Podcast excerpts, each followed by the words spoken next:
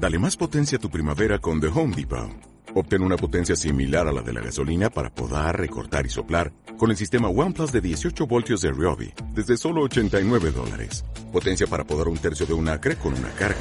Potencia para recortar el césped que dura hasta dos horas. Y fuerza de soplado de 110 millas por hora. Todo con una batería intercambiable. Llévate el sistema inalámbrico OnePlus de 18 voltios de Ryobi. Solo en The Home Depot. Haces más. Logras más.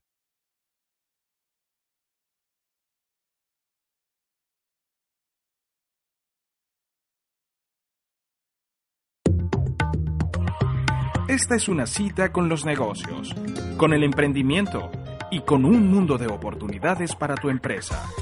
Esto es Gente que Emprende Radio, un programa de la Venezuelan Chamber of Commerce of the United States.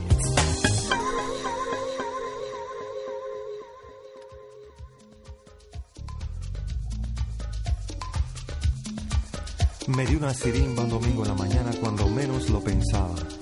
Caí redondo como una guanábana sobre la alcantarilla. ¿Será la presión o me ha subido la bilirrubina?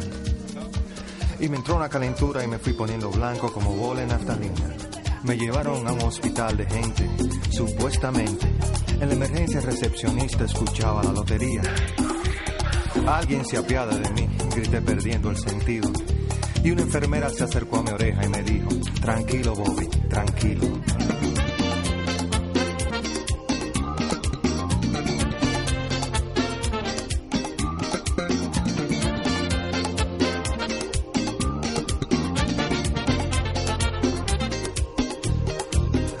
Con sus manos de bengué y me dijo, ¿qué le pasa, atleta? Y le conté con lujo de detalles lo que me había sucedido. Hay que chequearte la presión, pero la sala está ocupada. Y mi querido, en este hospital no hay luz para un electrocardiograma. Abrí los ojos como luna llena y me agarré la cabeza. Porque es muy duro pasar el Niágara en bicicleta. No me digan que los médicos se fueron.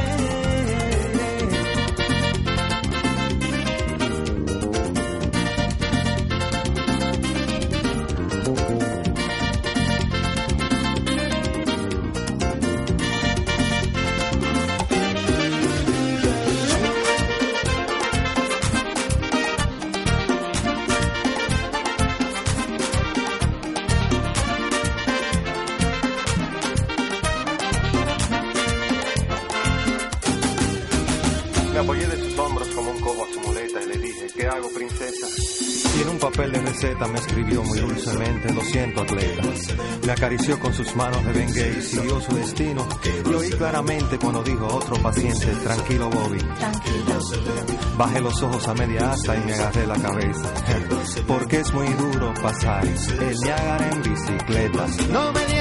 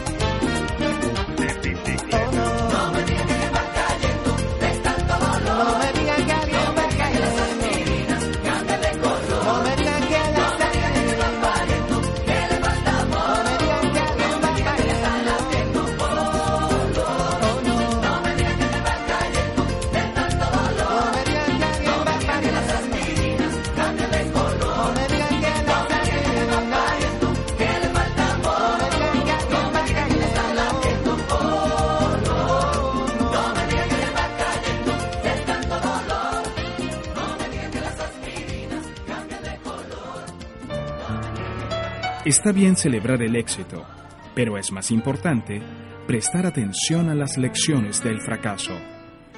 Henry Ford, fundador de Ford. Bien, bienvenidos a, VDM Radio y a Gente que Emprende Radio, el programa de la Cámara Venezolana Americana de Comercio. Eh, vamos a estar con ustedes hasta las 2 de la tarde. Les habla Fran Carreño y bueno, hoy tenemos invitados de lujo. Eh, tenemos directores de la Cámara y vamos, esperamos tener una, una tarde, bueno, bien amena, eh, nutriéndonos. El invitado especial, como lo decía toda nuestra promoción, es el primer vicepresidente de Fede Cámara, Ricardo Cusano. Bienvenido, Ricardo, a Gente que Emprende Radio, el programa de la Cámara Venezolana Americana de Comercio. Gracias, Fran. Agradecido por, por la invitación. Primero porque bueno, es un orgullo ver, ver esfuerzos, emprendimiento y éxito de sangre venezolana en tierra americana. Y segundo, bueno, de luego estar aquí sentado al lado de Mauricio Tancredi, gremialista venezolano, amigo de, de, lucha en la defensa y la promoción de la empresa privada en Venezuela, bueno, es siempre grato. Y después, bueno, conocer a los directores y, poder entablar esa relación que tanta falta le hace a, a Venezuela con sus venezolanos, ¿no?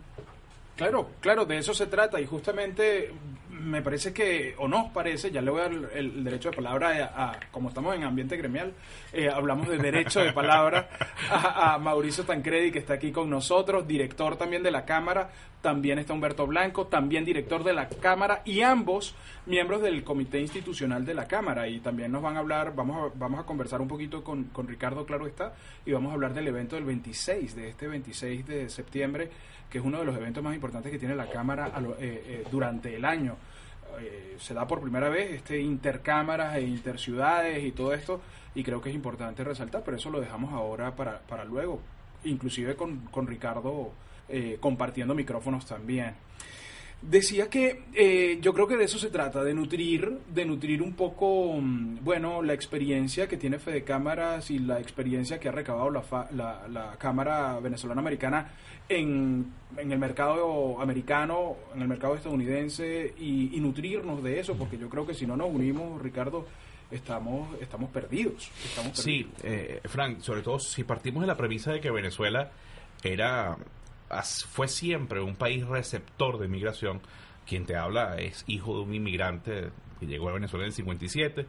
El venezolano no sabía lo que significaba emigrar y en consecuencia eh, se, hace, se le hace también mucho más difícil, más allá de las condiciones del entorno, lo que estamos viviendo en el país y porque mucha gente está saliendo, eh, la solidaridad entendida en la construcción de tejido social, de tejido empresarial, no es de, facilitarte tu vida, sino o, de que no tengas tu camino de experticia, que no construyas tu, tu experiencia sobre lo que significa emigrar, sino construir esas, esas bases que tuvieron los italianos, los españoles, los portugueses, los mismos suramericanos que de una u otra forma hicieron vida en Venezuela.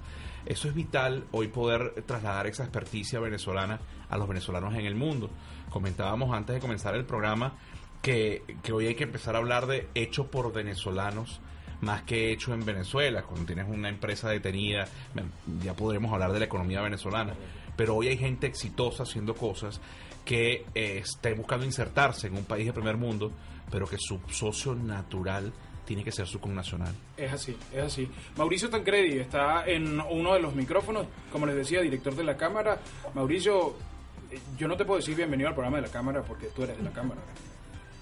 Un millón de gracias, Frank, y un placer estar de nuevo aquí en el programa, sobre todo con mi amigo Ricardo Cusaro, que tenemos años eh, batallando, como él decía, el mundo gremial en Venezuela, que, es un mundo gremial eh, entendido de manera distinta, como se entiende aquí en los Estados Unidos, en cualquier país donde funcionan las, las instituciones democráticas, porque en Venezuela están definitivamente las cosas en contra del empresario.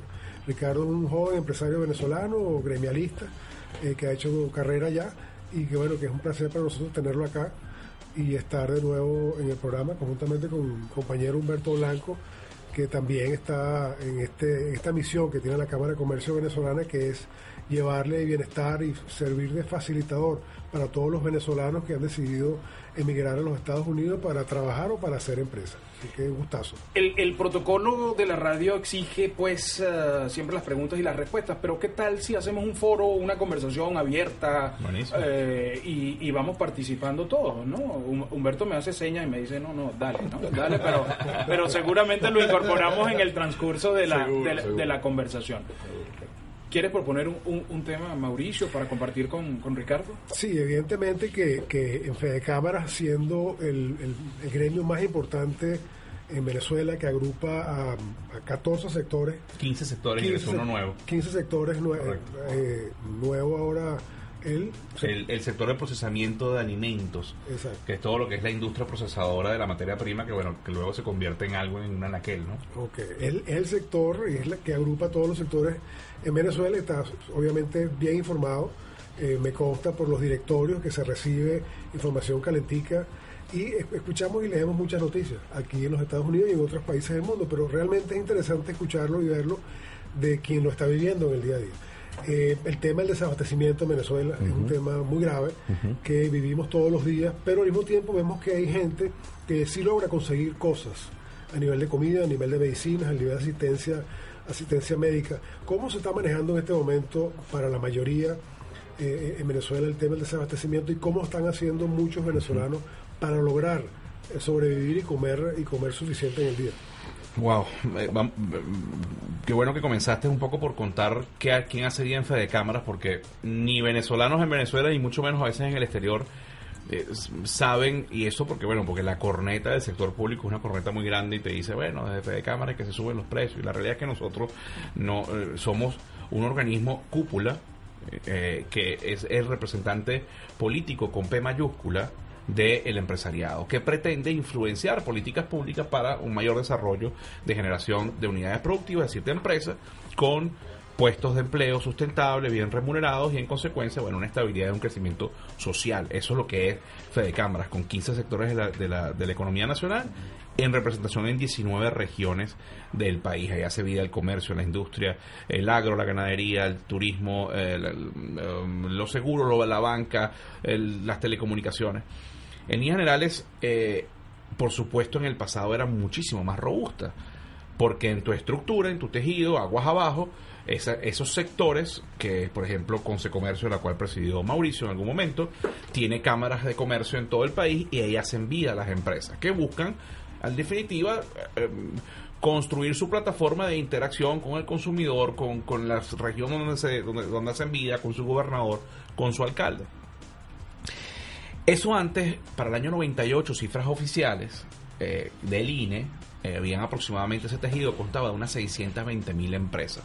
Seguía siendo un tejido bastante pequeño, si te comparabas, por ejemplo, con Colombia, que a pesar de la crisis del 98 que vivía con temas de sus guerrillas y todo lo que era el, ese componente eh, bélico y de, conflictividad social, ya tenían, ya pasaban el millón de empresas para aquel momento. Hoy Colombia pasa a las 5 millones de empresas y eh, Venezuela apenas cifras oficiales de 2014.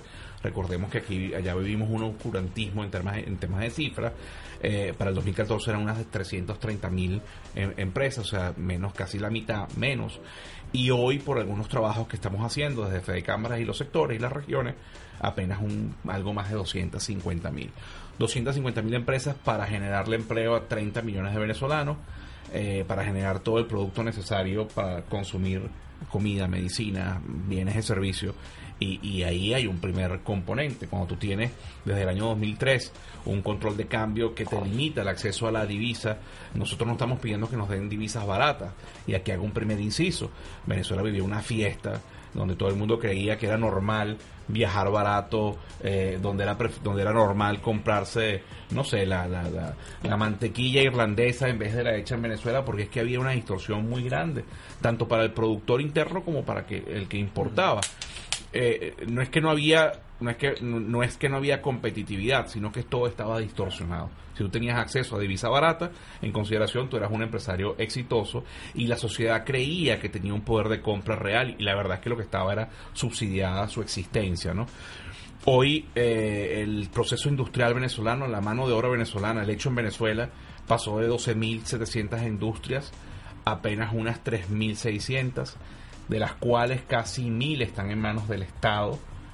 Brasil no llega a 600 empresas del Estado Venezuela, tiene casi mil. Eh, eh, y por supuesto todas las que de una forma intervinieron, expropiaron, eh, expoliaron, el término que sea, hoy no están produciendo.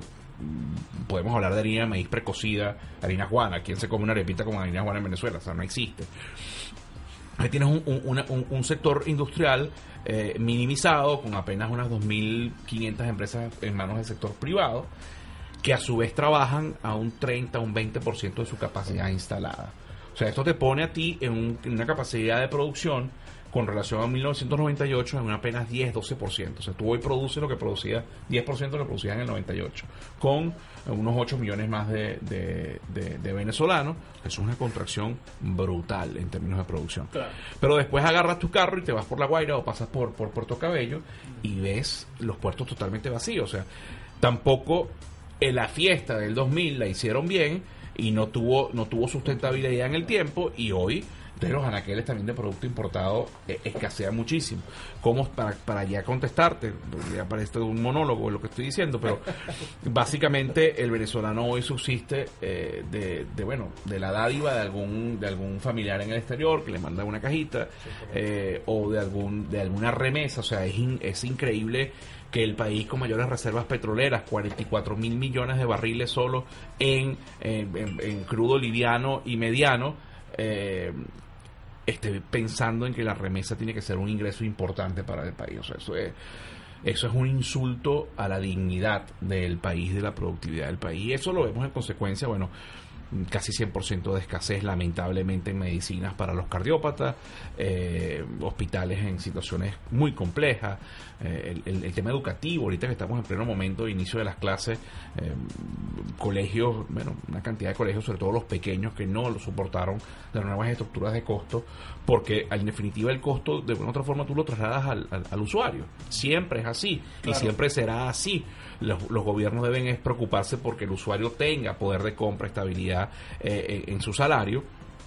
Y eso al no, al no hacerlo, sencillamente hoy tienes menos colegios eh, formando niños. Y, bueno, y por supuesto, esta crisis que hoy vive se va a potenciar en el futuro si continúa porque tenemos niños desnutridos, niños con mala formación, que definitivamente serán los, los, los- los profesionales del mañana. Lo que paguen las consecuencias. ¿Y, y cómo es la política, en este caso, de la Federación de Cámaras Industriales en ese sentido? O sea, ¿qué le dicen ustedes a sus afiliados? Eh, ¿Qué hacemos? ¿Cómo hacemos? ¿Cómo, están enfrentando eso? Frank, a diferencia de del pasado o de lo que ustedes pueden estar haciendo en la Cámara Americano-Venezolana aquí desde Florida, eh, lamentablemente los gremios han tenido que dedicarse a eh, buscar hacer que la empresa prevalezca ante un entorno total completamente hostil. Entonces vives en, en un proceso de defensa, pero en paralelo, porque tampoco tú puedes estar todo el día defendiéndote, eh, eh, única y exclusivamente la inventiva te ha llevado a, primero entender que Venezuela vivió no en los últimos 20 años, en los últimos 50 años un modelo que era totalmente completamente errado, que era sobre la base del rentismo petrolero. No significa que tú no te apalanques en el petróleo para construir eh, desarrollo país, pero tenías que diversificar, tenías que crear competitividad, tenías que ser un, un- un país donde, donde la gente aspirara a, ser rico, donde ser rico era bueno, pero sobre la base de tu producción con, con, con una, con una protección social normal. Eh, sobre eso, bueno, lo que hemos hecho es promover emprendimiento, por ejemplo, con un programa que se llama Aprendiendo a Emprender, eh, donde ya hay casi 3.000 emprendedores formados de una u otra forma a lo largo y ancho del país, eh, interactúan entre ellos con, eh, en, en grupos de emprendedores, en, se me fue el nombre ahorita, en, en- sí, en, eh, clubes de emprendedores, ya este proceso va en un tema de formación, de crecimiento, hoy hay gente creciendo, paradójicamente, son muy pocos, pero hay gente que, bueno, ante un, en un núcleo de escasez tan grande, eh, bueno, hay gente sembrando su café y haciéndolo de manera extremadamente eh, eh, Artesanal. artesanal, pero con excelencia. Ese café hoy tú lo vendes, bueno, en sustitución a las marcas que se perdieron y algunos de una u otra forma están, están exportando. Entonces, bueno, eso hay que promoverlo con educación y, por supuesto, insertándolo en el sistema de la gremialidad. Hemos creado mm, información a través de un, de un, de un, de una, de un medio que se llama Fede Cámaras Radio, donde es un portal fedecámarasradio.com, donde pretende tener noticias de información de economía y negocio, pero digerida de una manera eh, amena, entretenida, eh, a veces hasta jovial, porque los gremialistas tenemos algo que somos fastidiosísimos cuando hablamos, ¿no? Entonces, a ver, eh, sí estamos intentando de insertar a Venezuela en la modernidad en medio de esta de esta de este proceso de canibalización que ha sido el socialismo del siglo XXI para la producción venezolana. Ricardo, ¿cómo, cómo ves tú desde Venezuela? ¿Cómo, ¿Cómo ves al emprendedor venezolano? ¿Cómo ves al empresario venezolano que ha decidido salir? ¿Cuál es la percepción que tú tienes de los que estamos afuera? Que ustedes tienen, porque además Sí. tú recoges una opinión. Mira, yo respeto muchísimo eh, al, al venezolano que decidió salir. A- Así como, como, como muchas veces se pide que se respete al que no, no lo ha Al se decidido hacer, al que se quedó, ¿no? Creo que ambos tienen grandes valores. Y lo primero que me preocupa, y debo decirlo en micrófono y, y aprovechando a tres directivos de una cámara, es que se habla muy mal del país. El problema de Venezuela es un problema de políticos, no que el país es malo, es una porquería. Y yo creo que eso es un gran llamado que lo hago con responsabilidad y hasta con sentimiento. O sea, eh, recuerden sus, no sé, su universidad, su, su estadio viendo los leones, los gloriosos leones del Caracas. Eh, se, acabó la entrevista. Se acabó la entrevista. Se acabó la entrevista. Yo creo que, yo creo que esa es la primera, la primera gran, la primera gran solicitud o, o- o mensaje que me gustaría dejar aquí, pero y con esto traslado a que el venezolano está muy acostumbrado a ser exitoso o a sobrevivir, a prevalecer, como lo quieras ver, según el éxito de cada quien, en medios hostiles. Y a veces le cuesta muchísimo adaptarse a medios no hostiles, cuando precisamente viniendo de la precariedad con tantas herramientas pudiese ser mucho más exitoso. Entonces la viveza criolla a veces nos está generando, nos está creando eh, eh, eh, algunas trabitas por ahí que en consecuencia hacen que sea más difícil la inserción del venezolano en, en el medio que te estás desenvolviendo, desenvolviendo. Lo que está ocurriendo hoy, una xenofobia importante en Panamá, eh, aquí mismo en Florida podemos ver cosas que creo que hay que trabajar en conjunto para que eso evolucione. En Colombia están incómodos. En o sea, dicen, ah, sí. qué bueno, vamos a ser solidarios, pero cada vez se están incomodando un poquito más los colombianos. Correcto, en Chile, o sea, en líneas generales, y, y- y eso preocupa, porque lo que está saliendo, eh, o lo que ha salido en líneas generales, es gente con voluntad y ganas de trabajar. Siempre habrá algún, algún Drácula por ahí Sí, queriendo siempre, hacer es daño. Pero eso ocurrió también con algún italiano que llegó a Venezuela, o- Claro. o, con algún americano que se fue a Australia. Al Claro. final de la historia, pero que sean excepciones, correcto. Y hagamos, hagamos del tricolor, hagamos, hagamos los éxitos, y, y, y eso creo que hay tra- que trabajarlo en conjunto, sobre todo porque en el momento Venezuela tiene que recuperarse. Este, se me vino una palabra con cuatro letras y una ñ atravesada para hacerlo un poco más énfasis. No, no, dale, Pero- dale, dale sin piedad. no, pero, pero ese proceso de recuperación parte por el éxito del venezolano en el extranjero. Eh, y por eso vuelvo a lo de venezolano eh, hecho, hecho por venezolanos. Eh, eh, esa- ese, ese andamiaje social y empresarial va a venir muchísimo de los que quedamos de la mano con el aprendizaje de, los que están afuera. Y hoy hay que empezar a, construir esos núcleos que no están bien que no están bien eh, eh, estructurados. Y por eso me, satisface haber tenido una hora antes de este programa de radio conversando de cómo hacer alianzas eh, en positivo entre Fede Cámaras y la Cámara Venezolana Americana. En apoyo a eso que tú dices, Ricardo, eh, yo, la inmensa mayoría de las personas, de los venezolanos que he conocido acá y en otros países donde he tenido la oportunidad de estar, eh, son, son, tienen una gran nostalgia por su país y grandes, y grandes imágenes vívidas de lo que realmente experimentaron en sus países y mantienen relaciones con sus eh, promociones del colegio y de los liceos y de la universidad y sus hijos eh, hablan eh, español con, acento venezolano en sus casas, la inmensa mayoría. Evidentemente existe una minoría que se fue hace varios años, que tiene hijos que probablemente han ido una o dos veces a Venezuela, que no están arraigados como, como pueda estar nuestra generación, pero sí, sí creo que los venezolanos tenemos un profundo amor eh, por nuestra patria, especialmente no estando allá. Es muy difícil no estar en Venezuela y tener la mitad de la cabeza allá. Sí. Eh, em, habemos mucho que tenemos empresas, que tenemos familia, que tenemos eh, intereses de toda una vida, que, que es difícil no estar allá para eso. Pero quería concretar el tema del poder adquisitivo del venezolano. El venezolano pareciera que no importa la cantidad de dinero que pueda ganar allá, nunca es suficiente. Eh, conocemos de empresarios pequeños, medianos, que tienen unos bonos en dólares que tienen que subsidiar el salario que ellos tienen. Por supuesto, nadie o muy poca gente gana salario mínimo en estas, en estas empresas. ¿Cómo, qué maneras alternativas, creativas ha tenido el empresario venezolano para que sus, sus empleados, primero, no se vayan, no tener que mandarlos para su casa, que es lo último que uno quiere hacer como empresario, y segundo, para mantenerlos productivos dentro de las empresas? ¿De qué manera están los, los, eh, los empleadores subsidiándole el salario que no le alcanza para nada a sus trabajadores. Mira, Mauricio, lo primero, eh, y esto, esto puede, puede sonar hasta como un acto de mea culpa. Se, el, el empresario venezolano le creció la conciencia social y se vinculó mucho más con su trabajador. Y aquí una primera respuesta, hay un salario emocional que en el pasado pocas empresas eh, eh, desarrollaban, que era algo tan básico y tan sencillo como saber qué le ocurría a tu trabajador en su entorno fuera del espacio de trabajo, ¿no?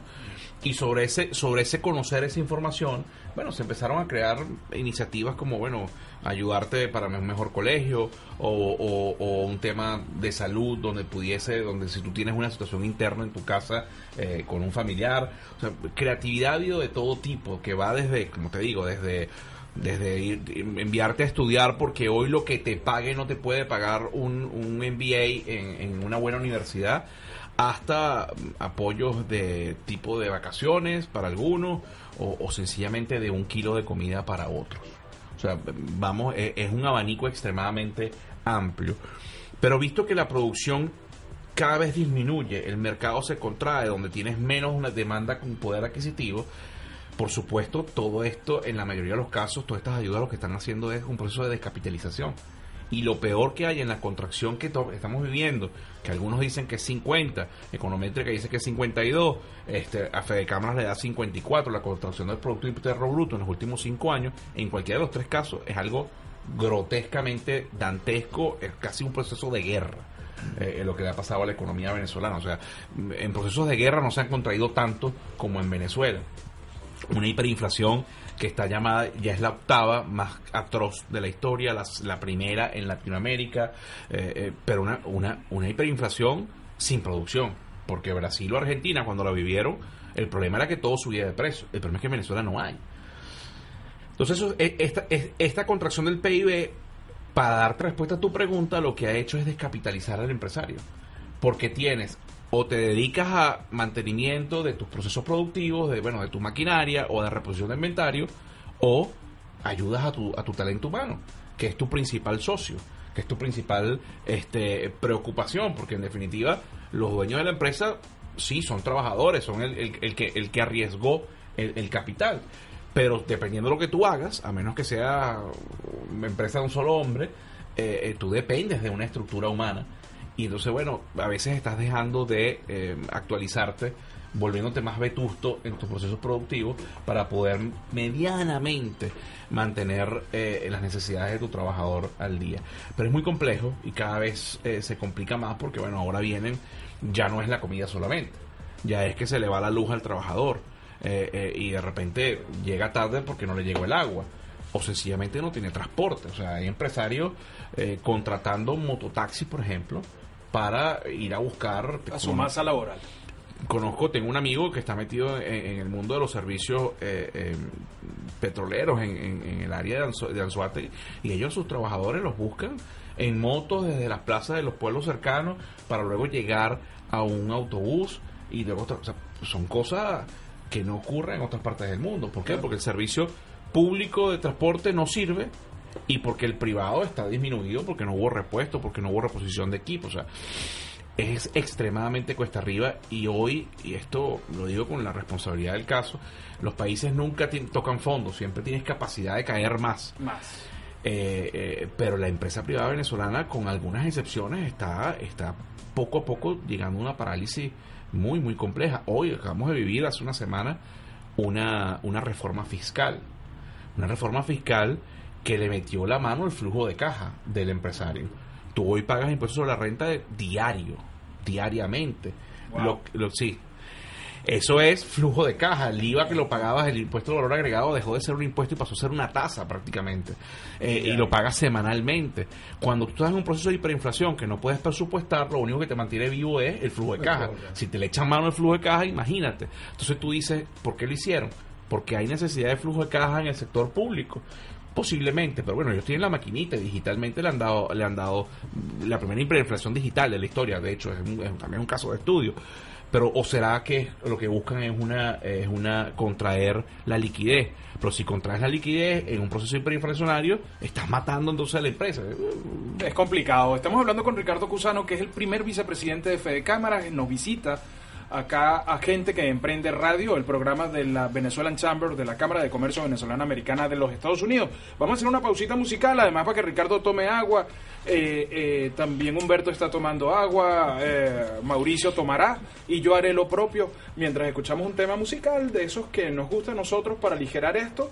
Y ya regresamos con más de esta conversación tan agradable y además con tanta información fresca.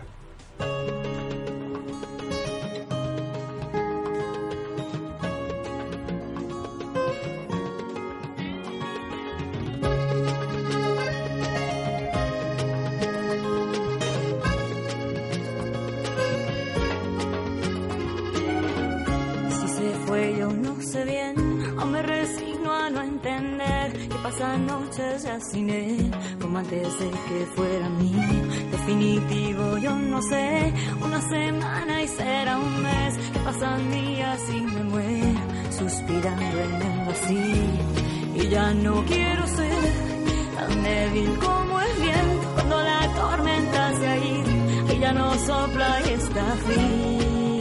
Oh,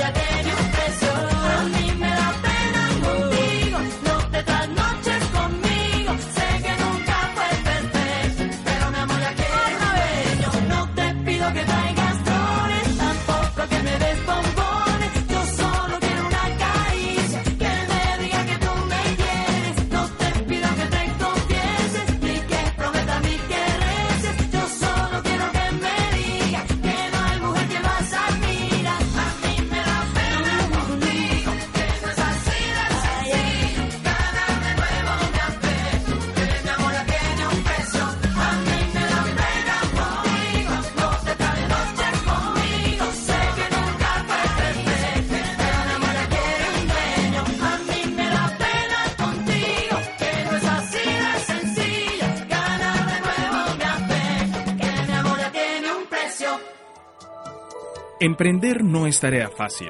Por eso en Gente que Emprende Radio te ofrecemos consejos y traemos especialistas para ti.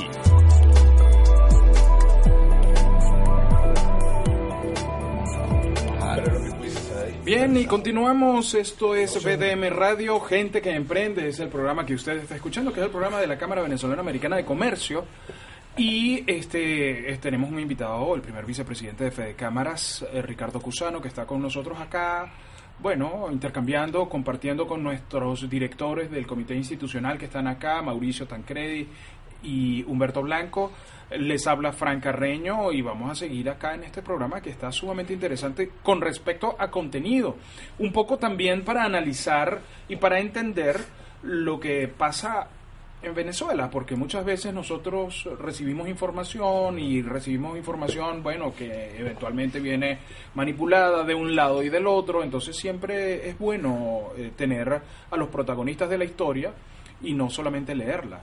Eh, Ricardo, no sé qué, piensas tú con respecto a eso, ¿no? Sí, sin duda alguna, eh, el venezolano mantiene muchísimo contacto con Venezuela, pero sobre todo con, con su crisis, ¿no? Eh, y, lo que sí se nota mucho, lo digo en primera persona, con familia, eh, que no se entiende cómo se vive allá y vivir allá pasa por un... no, no es cohabitar con, con, con el deterioro es buscar prevalecer, es durar un día más que el deterioro. Y en ese día más hay realidades que tienes que entender. Comentábamos ahorita en off que hoy hay empresarios hablando de reivindicaciones sociales y de mejoras salariales, este, y, y, tienes a trabajadores hablando de producción y de necesidad de empresa, porque se dieron cuenta, sí, porque se dieron cuenta que, que, sin empresa no hay sindicato, por ejemplo, Correcto. ¿no? Eh, eh, y, y, eso te obliga a entender una que también vemos mucho en el exterior, los radicalismos. La indignación que vive el venezolano es una, es una indignación eh, válida, eh, eh, emocionalmente consistente, lógica, pero para poder mejorar el país que tenemos, hay una realidad que difícilmente va a cambiar. Hay, hay, son 20 años. Quien les habla, yo tengo 42 años, yo nunca he votado en Venezuela sin que el chavismo esté presente, por ejemplo. El, cuando ya yo me tocó votar la primera vez, o sea, yo me gradué en el 98 de abogado y, y, ahí cambiaron la constitución. Todo mi desarrollo profesional ha sido bajo este sistema político. Hoy Venezuela tiene una realidad y los venezolanos en el exterior que, que, que han aprendido a, a, entender la coexistencia de tendencias políticas y, la alineación de la verdadera democracia y de la, y de la, de la libertad, del ejercicio democrático, por ejemplo, de las libertades económicas, eh, van a tener que ayudar mucho al venezolano que está allá, no para ser más radical y para el, el, que, el, que, el que cometió delitos, el que fue contra, contra la ciudadanía, tiene que pagarlo. Así es. Pero hay gente que, que bueno, que, que es afecta a la izquierda y, y, es una verdad y tú no vas a poder y vas a tener que, que convencerla con, con, propuestas, con sustancia, no simplemente con la emocionalidad. Y en el momento que entendamos eso, esa, esa doble vía de información va a ser mucho más útil y sobre todo en el mundo empresarial. Oye, todavía tiene 42 años, Ricardo. Lo que pasa es que me robaron sin, sin te aceite. Te rodaron espichado. Sí, sí, sí. Toda la experiencia y los años que tienes en esto, en esto, en estas lides y que Ya, fuiste 17. empresario desde muy, desde muy, desde muy chamo también. Sí. ¿no? Eh, tú sabes que el, el- nosotros vivimos acá en el sur de la Florida el tema de los del radicalismo. Sí. El venezolano, dado el agravamiento de la situación en nuestro país, se ha radicalizado en sus posiciones. Ya tú no ves, tú ves que alguien habla sobre temas como sentarse a escuchar, etcétera, inmediatamente le caen encima en el Twitter, en las diversas redes sociales. Es una especie de pecado eh, hablar sobre puntos medios, terceras vías, ese tipo de cosas. La gente quiere A o B, pero no le gusta la opción C. ¿Qué, qué, qué habría que hacer internamente para reducir un poco esa brecha entre, entre los que los que piensan, eh, digamos, una, de una, fo- una forma de hacer las cosas y los que piensan de otra? En- entre la violencia y la, y la digamos, la negociación. Eh, siempre se habló sobre el tema de que eh, siempre una buena negociación era mejor que cualquier cosa, sobre todo entre ustedes los abogados. ¿Qué habría que hacer para nosotros reducir un poco esa brecha entre los que piensan de una manera y los que piensan radicalmente de otra? Mira, eh, Mauricio, por ejemplo, la Cámara Venezolana Americana tiene una oportunidad de oro de promover consensos entre la sociedad venezolana en Florida. Que los consensos van desde, desde entender cuál es el modelo económico que ellos aspiran para el país que dejaron, y cuál es el modelo salud. Aquí en estudio estornudaron y eso es lo bonito del vivo no Sí, claro, Eh, eh, entender entender cuál es la comunidad venezolana que se quiere tener aquí en Florida. Y esos consensos hay que construirlos y hay que construirlo no con la arrogancia de la razón eh, que bueno, los empresarios tenemos la razón porque invertimos. No, hay, aquí hay muchos venezolanos haciendo trabajo, mano de obra, o sea, oficios, empleados, trabajadores. Eh, hay, que, hay, que, hay que buscarlos. Hay que buscar a la academia, por ejemplo. ¿Cuál es el modelo de desarrollo del venezolano en el, en el sur de la Florida? Eso hay que construirlo de la mano. Porque de repente aquí hay muchachos que están haciendo estudios que, que los necesitar- que el mercado americano que tiene necesidades grandísimas, bueno, son 300 millones de personas, van a conseguir trabajo. Pero ¿qué tal si, por ejemplo, esos muchachos estuviesen formándose para las necesidades del, del empresariado venezolano en, en- en la Florida? Eso igual ocurre en Venezuela.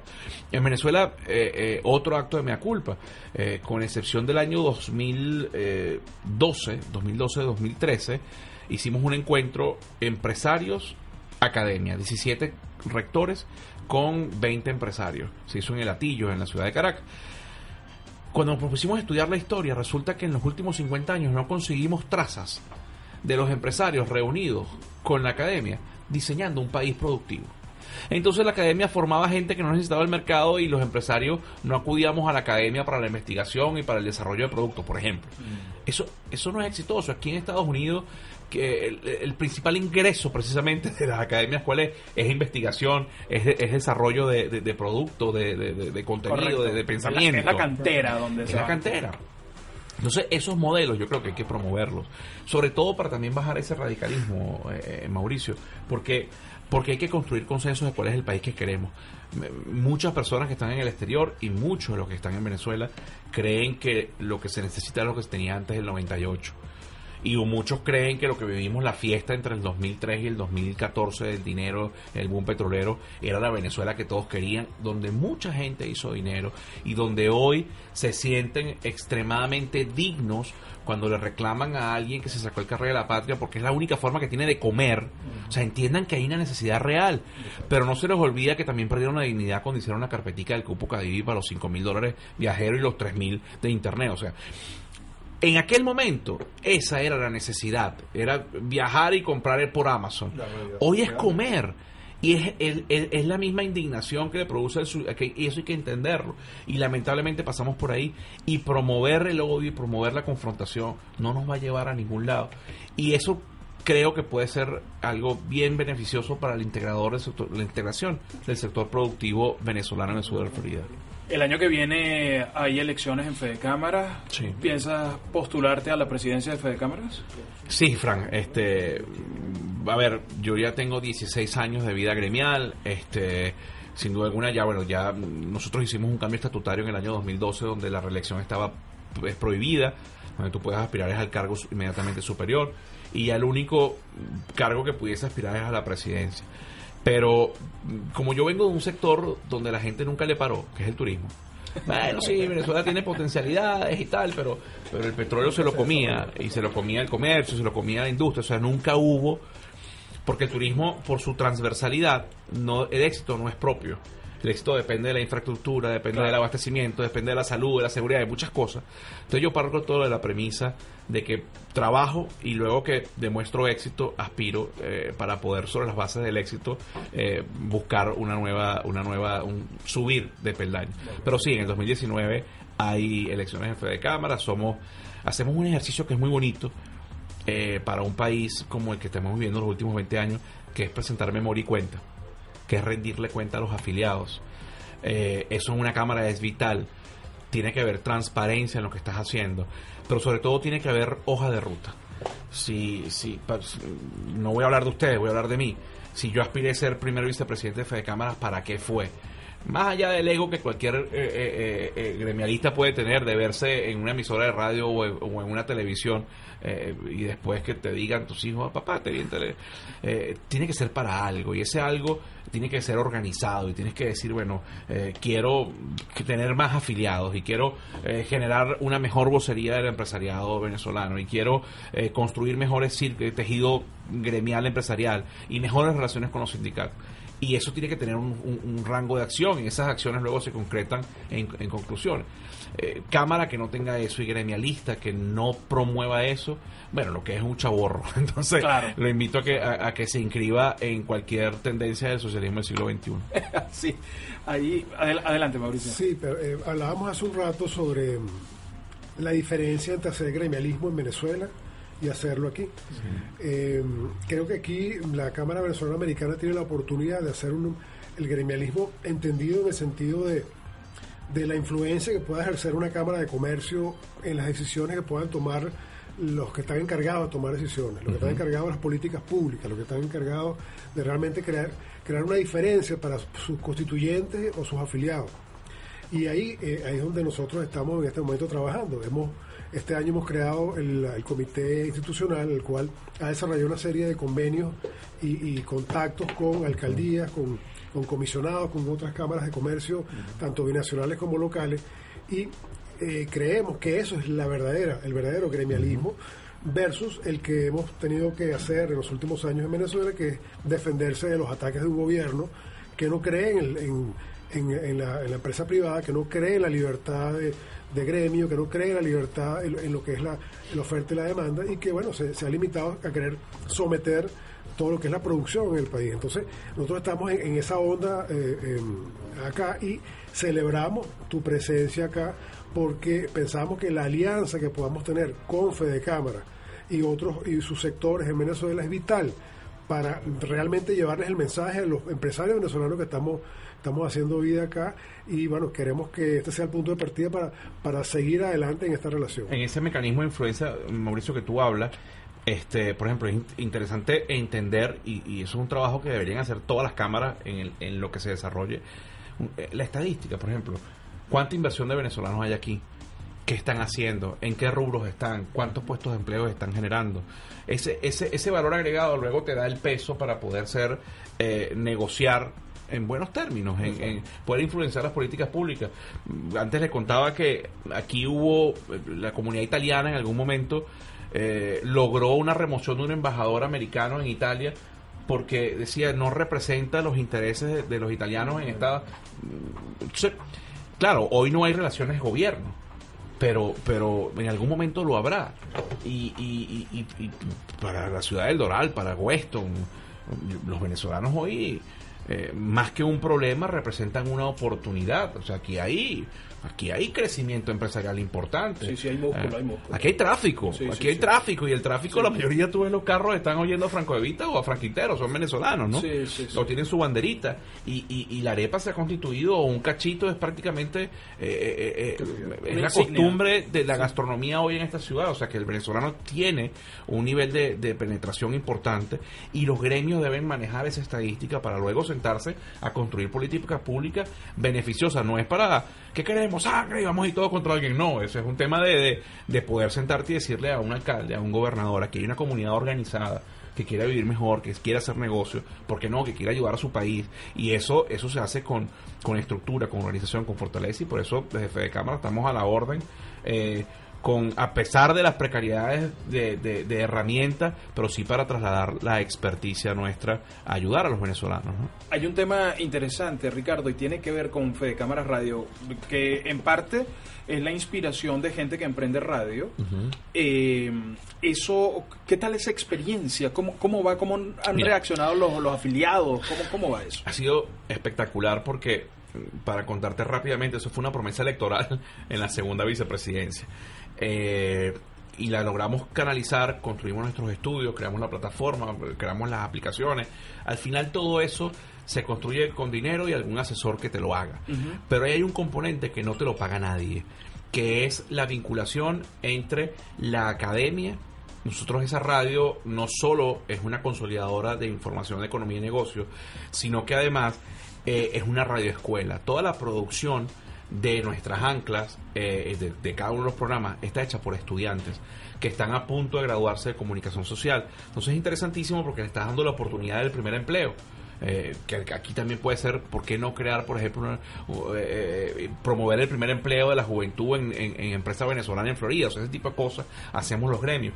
Y, y, y, además es un primer empleo y un ciclo de pasantías necesario para graduarte, es una forma de insertar el chip de la productividad en un país donde bueno donde el, donde el rentismo y donde donde el agobio del o la gran corneta del gobierno para posicionar su mensaje es tan difícil. Entonces ahí ha habido una una, una interacción muy bonita con, con el estudiantado con la academia y luego además bueno saberte ya que que te escuchan y, pretendemos posicionar la emisora para el empresario en fuera de Venezuela y en Venezuela obviamente pero donde donde obviamente salirte de la directiva política es prácticamente imposible y salirte de la radiografía del cuerpo enfermo, de cuántas empresas menos hay, que menos se produce, es imposible, porque es una realidad.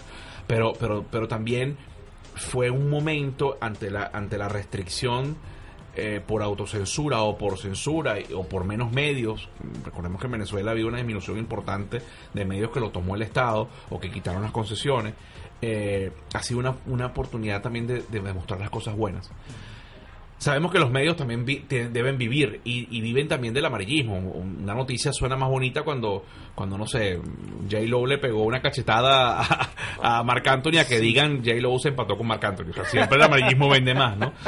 Y en ese amarillismo era mucho más fácil posicionar titulares eh, eh, de problemas o de algún empresario reclamando reivindicaciones o mejores condiciones y se le daba muy poco espacio a lo que se estaba construyendo, a los emprendedores, a la formación de gremialismo, a la relación con las academias, a la relación con los trabajadores, que hoy, que hoy con, lo disminuido que están los sindicatos está cada vez más fuerte, eh, sindicatos eh, patronos, o sea, sindicatos patronales o gremios, sindicatos patronales como se conoce a nivel mundial.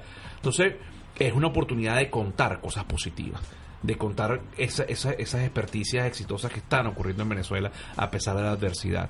Y, y, por eso me emociona mucho esta, esta alianza porque, porque Fede Cámara, el empresariado, hoy está fuera de Venezuela, en, en su mayoría. Está sobreviviendo o está siendo exitoso y lo vemos con la CEO de Google en México, es venezolana, pero lo podemos ver con, con médicos eh, que están en, los principales hospitales de Estados Unidos o, de España.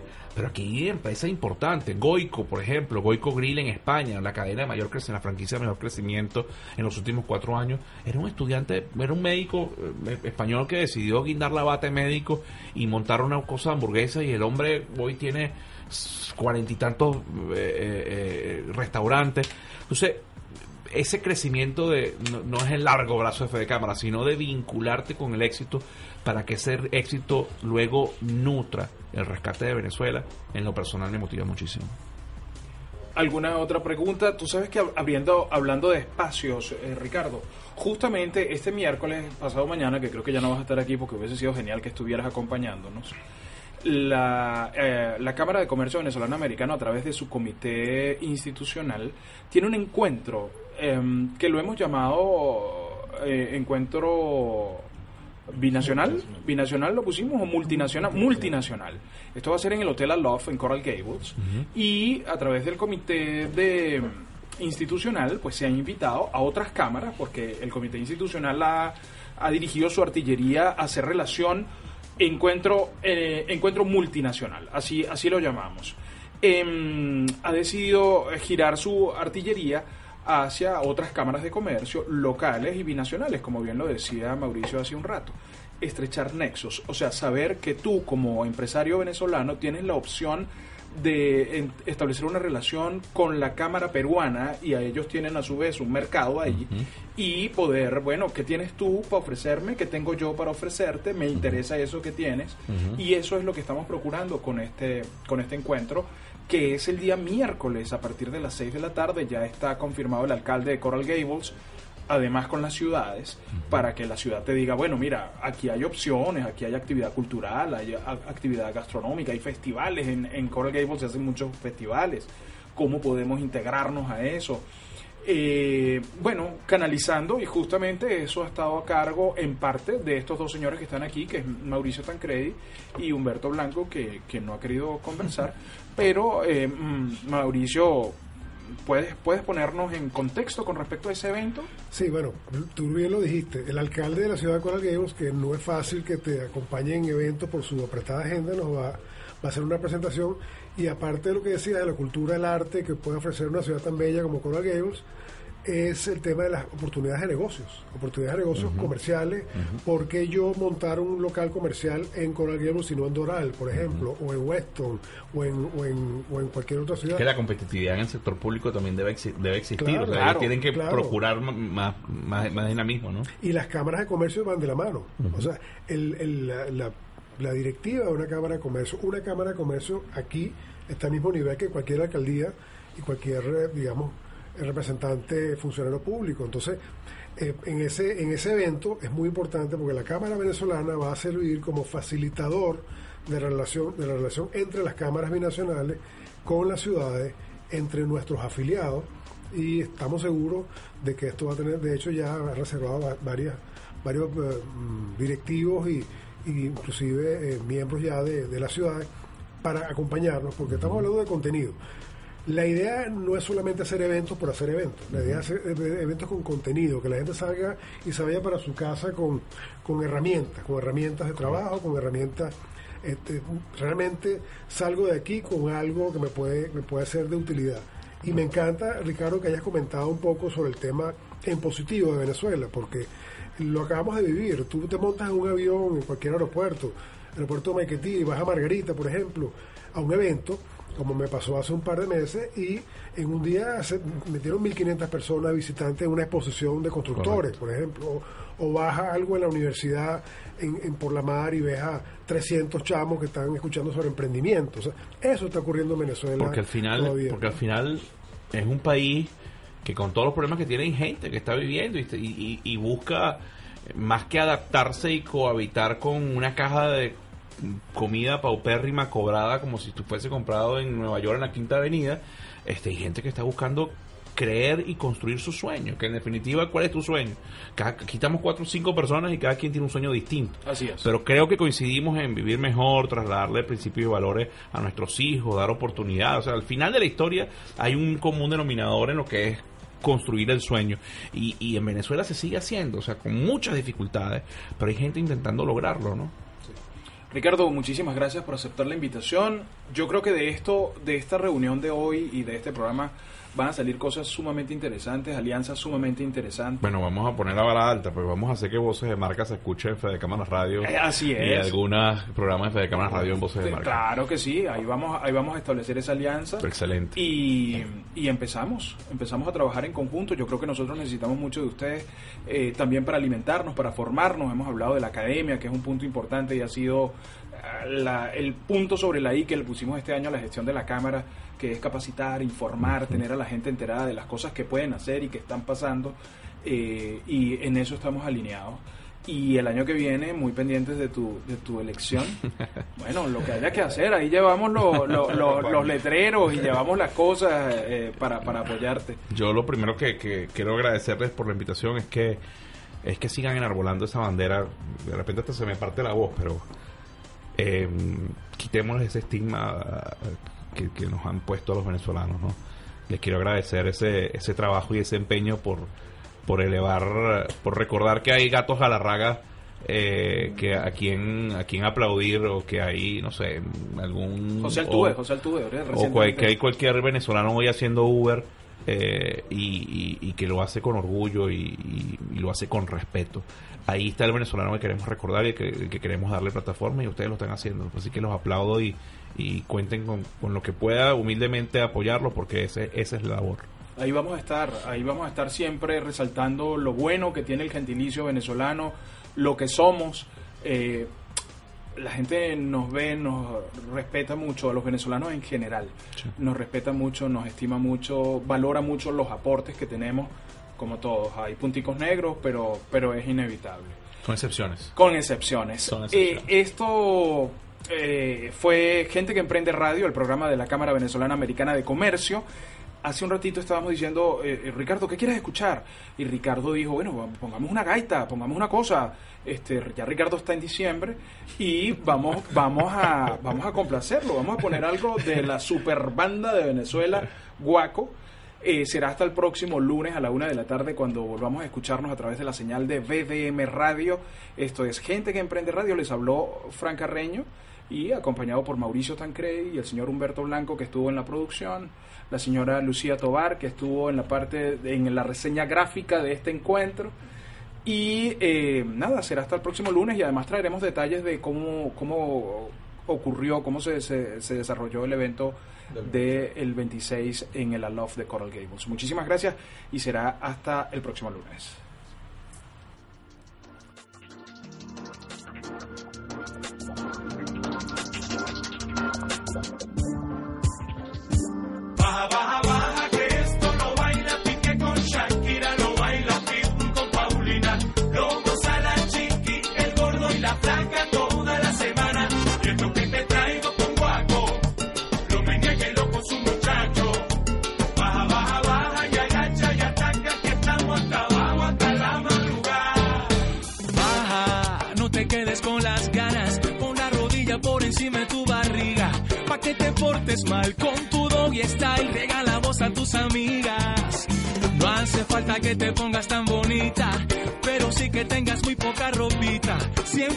sensual quieres bajar